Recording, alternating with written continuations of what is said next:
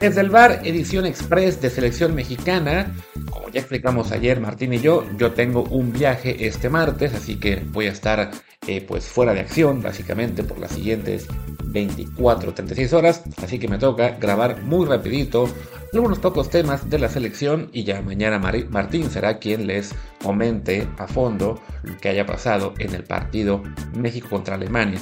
Y justo con ese partido voy a empezar, pero bueno, antes como siempre muy rápido, yo soy Luis Herrera y recuerden que estamos en Apple Podcast, Amazon Music, eh, Spotify y muchísimas plataformas más. Por favor, suscríbanse en la que más les guste y también síguenos en Desde Podcast en Telegram. Por supuesto, no se olviden de dejarnos un review con comentario en cualquiera de las apps, sea Spotify o Apple Podcast, para que sí, más y más gente nos encuentre. Y sí, vamos directo a los temas porque les digo, tenemos, bueno, tengo muy poco tiempo, literalmente en menos de una hora me debo ir al aeropuerto, así que empecemos con el México-Alemania, donde para variar, toda esa histeria que estuvo manejando buena parte de la afición y de la prensa porque no jugó Santi Jiménez en el partido contra Ghana como titular, porque sí jugó, pues para variar, esa histeria estaba injustificada porque como ya habían avisado varios de los reporteros que siguen a la selección, Santi Jiménez va a ser titular hoy contra Alemania. Ese era el plan siempre, ese ha sido el plan en general en los partidos de selección. Juega un 9, en, las, en fechas FIFA como esta, un 9 juega un partido, el otro juega el segundo y listo, ¿no? No iba a jugar Raúl los dos, simplemente, bueno, se le dio a Raúl el primero, y se le da ahora a Santi. El importante, el que realmente yo creo que si todo mundo nos preguntan, ok, vamos a poner a un 9 en un partido contra Alemania, a otro en el juego contra Ghana, a cuál quieres en el juego top, que es el alemán. El 95% más de la gente había dicho que Santi Jiménez, pero por alguna razón, pues el día que se anunció que, que Raúl jugaba contra Ghana,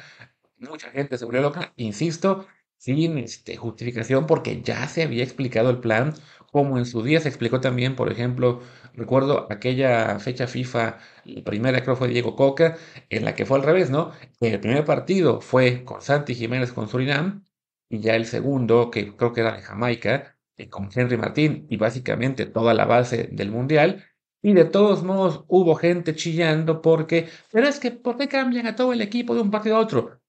Ah, también porque, claro, Acevedo, si no me equivoco, había jugado el partido con Surinam, Ochoa jugó el de Jamaica y también gente chillando. ¿Pero por qué vuelven con Ochoa? Pues porque ese era el plan.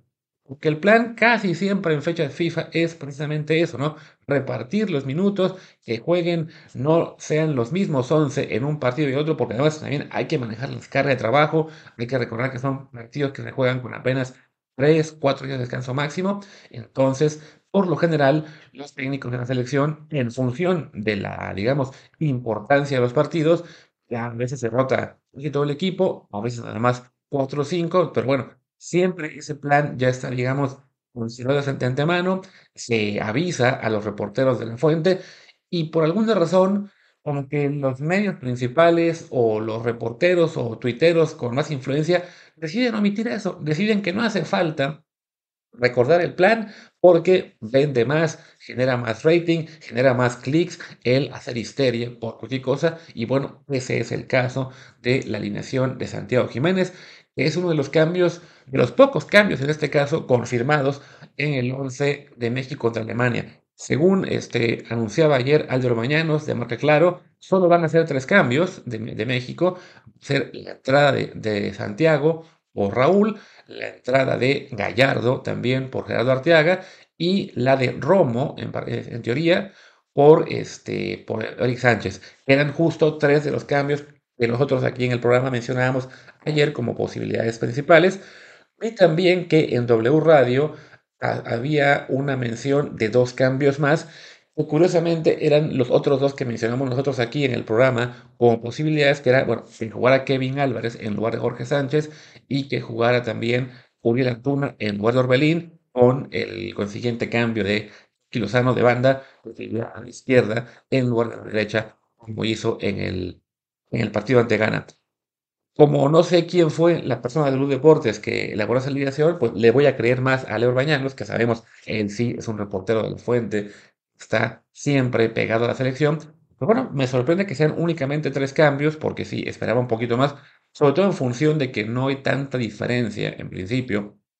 entre Kevin y Jorge o entre Orbelín y, y Uriel, pero a lo mejor bueno, se, se entiende que Jaime Lozano en este momento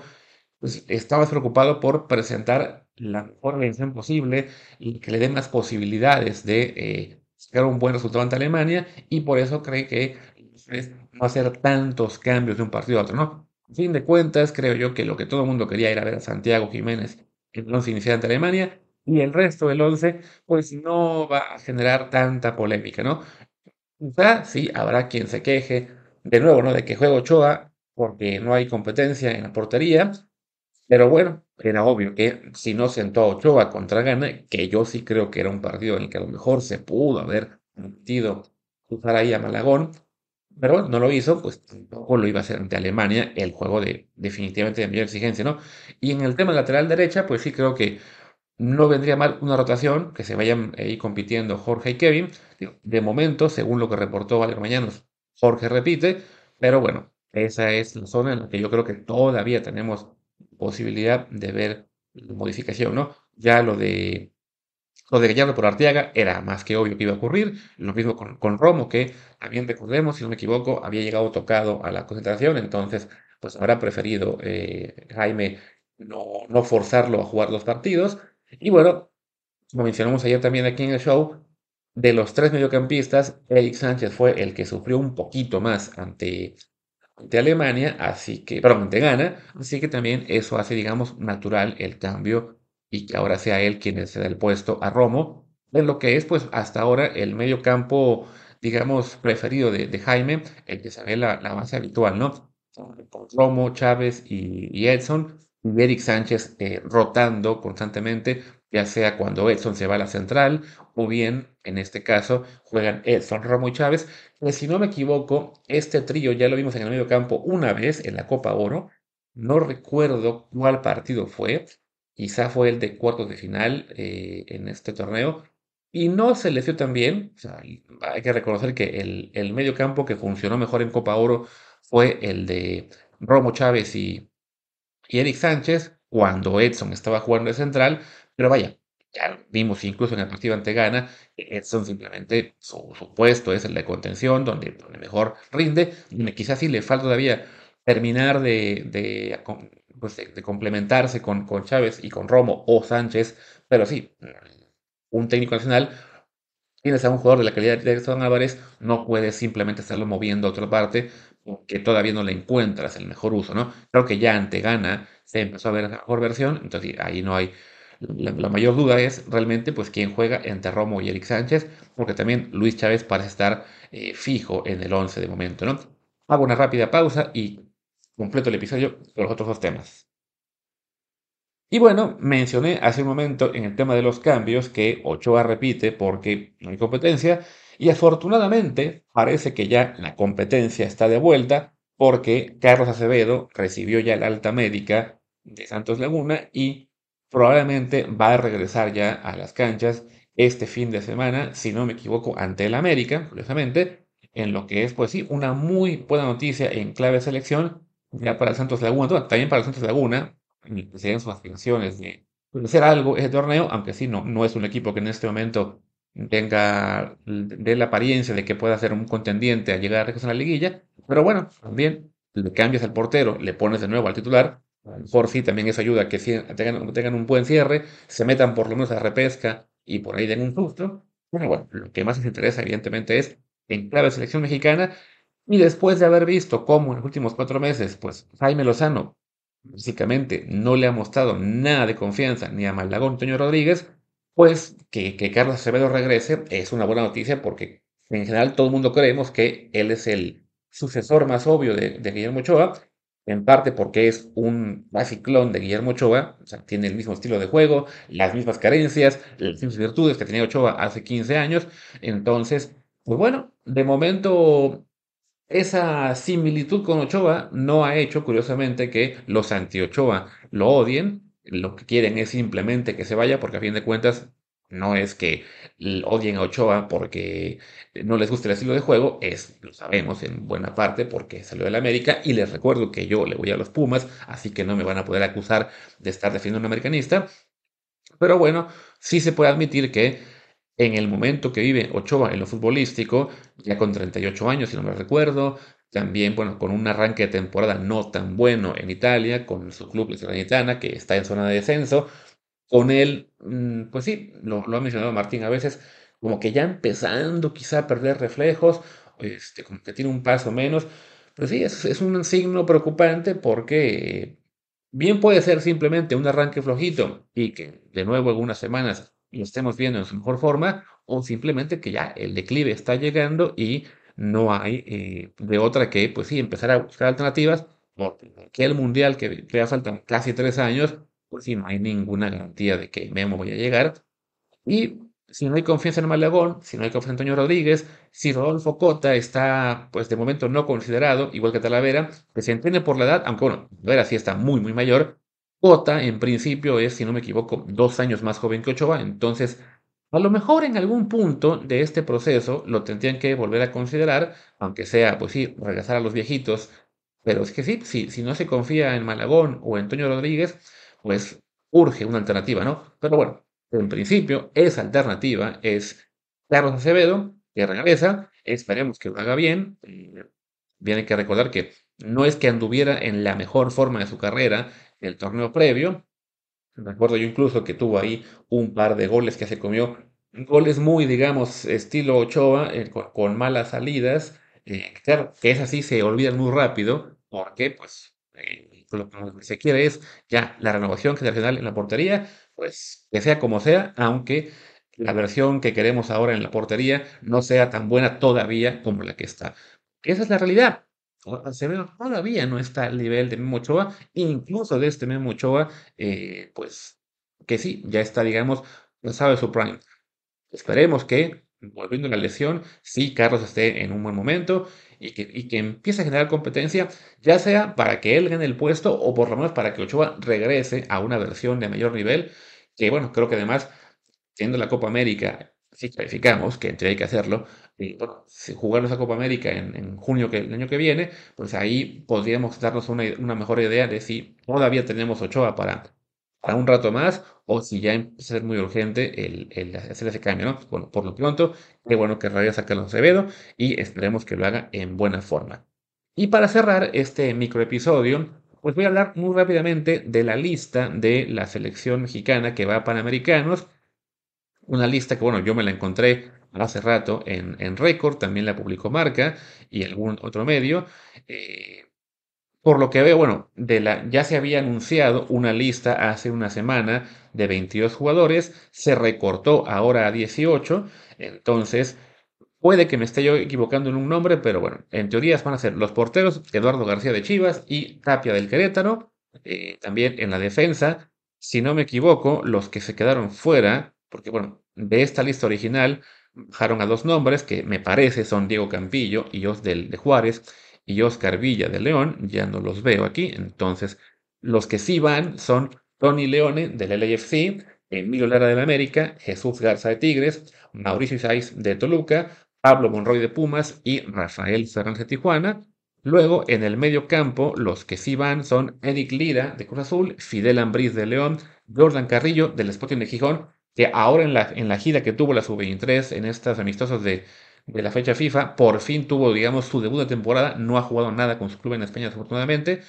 También, bueno, también está en la lista Sebastián Pérez Buquet del Juárez y Ramiro Arcilla de Mazatlán. El que se quedó fuera fue Jairo Torres del Chicago Fire, este jugador que tanto prometía con el Atlas, que decidió irse al Chicago Fire, que pues el, sueldo que le habrán ofrecido seguramente era mejor que el que tenía aquí en, en la Liga Mexicana, y de momento pues no, no ha lucido mucho y bueno, tan no ha lucido que en un equipo que mantiene a Jordan Carrillo pese a no estar jugando nada en España, pues a él se le deja fuera y lo devuelven a Estados Unidos con el Chicago Fire, que ni siquiera recuerdo si está o no ya en la pelea por pasar a playoffs, ¿no? Y delanteros van a esta convocatoria Ali Ávila de Monterrey, Brian González de Pachuca, Edson Ayón de Querétaro, Jesús Brígido de Chivas y Raimundo Fulgencio de Tigres. El que se quedó fuera es Diego Medina de Santos. Y pues es una lista de jugadores que quizá digamos que lo que es ya el, ya saber qué fue de los jugadores que estuvieron en anteriores procesos olímpicos y panamericanos, pues es un poco injusto con este grupo que todavía evidentemente son sub-23 y por lo tanto eh, falta mucho para poder determinar qué es sus carreras. Pero bueno, de inicio, pues sí es un grupo que no impone demasiado.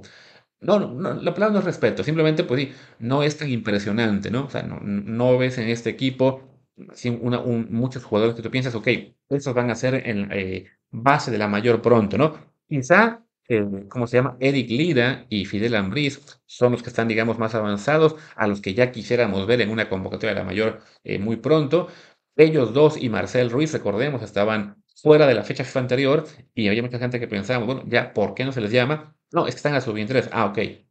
Ahí fue un poco extraño que, al- final sacaran a Marcel Ruiz al sub-23 para mandarlo a la mayor y que luego ni siquiera jueguen en la mayor. Pero bueno, el chiste es que Lira y Ambriz son quizá de este equipo los dos jugadores pues con un poquito más ya de, de, nombre y bien establecidos en primera división, ¿no? No son los únicos. También Emilio Lara en el América, aunque tiene, tiene altibajos, en sus mejores momentos sí ha mostrado ser un, un, un- un prospecto. Desafortunadamente, pues, que la cabeza. Por lo que nos han contado, no es el jugador más centrado que, que quisiéramos, entonces eso le ha afectado. Jesús Garza en Tigres también tuvo sus momentos este, de mucha actividad. Isaac en Toluca y en Pachuca ha tenido también este, buena, buena actuación de vez en cuando. Eh, Tapia de Querétaro, bueno, ya algunos lo querían en selección mayor por aquel penal que, que paró en, en la, en la Leagues Cup, perdón, pero todavía es un portero, digamos, al que le falta, al que le falta mucho. Y bueno, Raimundo Fulgencio en Tigres ha tenido momentos también destacados, aunque sí, ya su, su participación no es todavía, digamos, la de un titular fijo. Y claro, bueno, Pérez Buquet, que se tuvo que ir a Juárez porque en el Guadalajara, pues era el consentido de la afición, pero lo metían de vez en cuando, lo mandaban al tapatío, no se sabía muy bien por qué, pues ahora está en Juárez, donde tiene también eh, actividad más o menos regular. Y claro, bueno, lo que les decía, ¿no? El caso de Jordan Carrillo, que es quizá el jugador más talentoso de este grupo, que desafortunadamente, pues este año no ha empezado bien para él, con, eh, pues básicamente refundido en la banca del Sporting de Gijón. Literalmente no ha jugado un solo minuto. Creo que es el único jugador de campo eh, que sin estar lesionado no ha podido jugar. El técnico decidió que no, no regresó en buena forma, que tiene otros jugadores mejores en este momento. Pues, ¿qué les puedo decir? No, no, no estamos en Gijón, no sabemos exactamente qué pasó ahí. Pero sí, pues fue una muy mala noticia de un jugador que el año pasado ya empezado a despuntar con el Sporting, al que la afición quería, porque bueno, lo, veían como un jugador diferente, como un jugador de mucho talento, que podía aportar algo diferente al ataque, pues parece que la, pretemporada, puede ser que él no se la tomó en serio y llegó en mala forma y eso no le gustó al entrenador y ya este, pues eso lo, lo acabó castigando, o bien también simplemente que pues la competencia en el Sporting es, es fuerte. Recordemos que el año pasado era un equipo que básicamente se salvó del descenso y poco más, estuvo siempre en la parte media baja de la tabla. Este año sí están eh, aspirando, están mucho más cerca de los puestos de, de ¿cómo se dice?, de, promoción de ascenso. Entonces sí, puede ser simplemente que la, competencia en el club se haya incrementado, que hay un plantel más fuerte y que desafortunadamente Jordan no ha podido dar ese paso adelante. Pero bueno, esperemos que esta, este llamado que ha sido para estar eh, en la sub-23 en esta fecha FIFA y ahora en Panamericanos, pues le permita ganar este, forma futbolística, recuperar ritmo y así cuando regrese a Gijón, eh, el técnico diga, "Ah, mira, eh, viene en mejor forma, lo voy a empezar a usar, ¿no? México, ya para ir cerrando, está en los Panamericanos en un grupo, si no me equivoco, con Chile, Dominicana y Uruguay. Y que bueno, Chile es el, el equipo local, lo- los Panamericanos son en, en Santiago. Y en el otro grupo están Brasil, Colombia, Estados Unidos y Honduras. Es un torneo panamericano en el que únicamente van cuatro equipos de CONCACAF, cuatro de Conmebol. No está Argentina, no está eh, Paraguay, Perú, Venezuela, etcétera. No está pues, Costa Rica ni, Jamaica. No tengo muy claro cómo se, cómo se califica a estos este, torneos. Ah, bueno, acá está.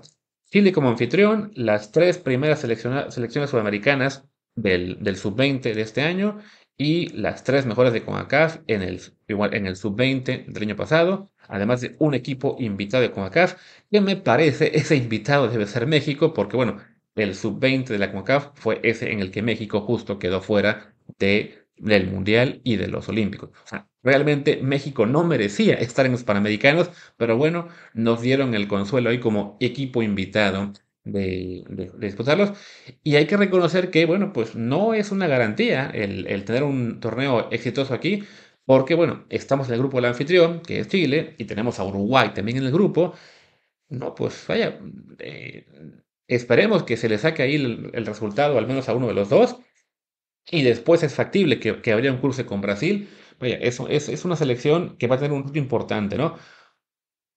Ojalá que, que, se tenga un, un, éxito, porque a fin de cuentas hemos notado cómo en México nunca se, nunca se pela el torneo panamericano si nos va bien, pero sí, si nos va mal, habrá más y más críticas, habrá siempre reventando a la federación, a los jugadores, al técnico. Digamos que el técnico es Ricardo Cadena, que entró de, emergencia porque, eh, ¿quién fue? Este, ¿Cómo se me fue el nombre ahora mismo? El que estaba en Tapatillo, este, Gerardo... Ah, se me fue el nombre del técnico anterior. Bueno, ya ustedes saben a quién me refiero, ¿no? El que se iba a ir al Puebla, deja la selección, resulta que no puede dirigir al Puebla porque estuvo en selección. Entonces, bueno, le, llega el bomberazo a cadena y pues a ver qué tal le va en esa selección sub-23 que pues aquí con esto acaba el proceso porque al no tener olímpicos no, pues ya no habrá nada más para este grupo, sino simplemente ya que algunos empiecen a dar ya el salto a la, mayor, como fue el caso de, de Marcel Ruiz. Y bueno, señores, yo los dejo porque, como les digo, me tengo que ir al aeropuerto ya en poquito más de media hora, así que mejor me apuro, que no me tengo que bañar y si no, si no, no llego. Así que, pues muchas gracias. Y les digo, mañana Martín hace el, análisis de el México-Gana que se disputa esta noche en En Filadelfia. Yo soy Luis Herrera, mi Twitter es arroba LuisRHA, el del programa es desde el bar POD, desde el bar pod. En Telegram estamos como desde el bar podcast. Pues muchas gracias y hasta mañana para Martín. Y yo los escucho, bueno, ustedes me escuchan a mí el jueves, ya que tengamos un episodio a dos veces. Chao.